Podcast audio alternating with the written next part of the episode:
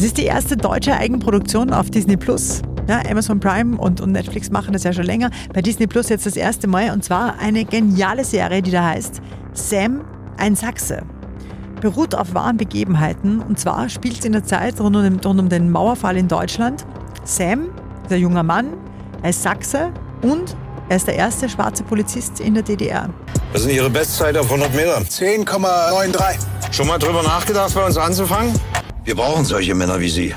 Damals war es natürlich unglaublich schwierig, mit Migrationshintergrund Polizist zu sein. Das geht auch dann so weit in, in, ins Berufliche, ins Private, also in sein ganzes Leben rein, dass er dann letztendlich sogar überlegt, auszuwandern. Weißt du auch, wie das ist, wenn du jederzeit zu Freiwild werden kannst? Glauben Sie, dass Sie es schaffen? Deutschland ist auf dem rechten Auge blind. Ich bin kein Ausländer.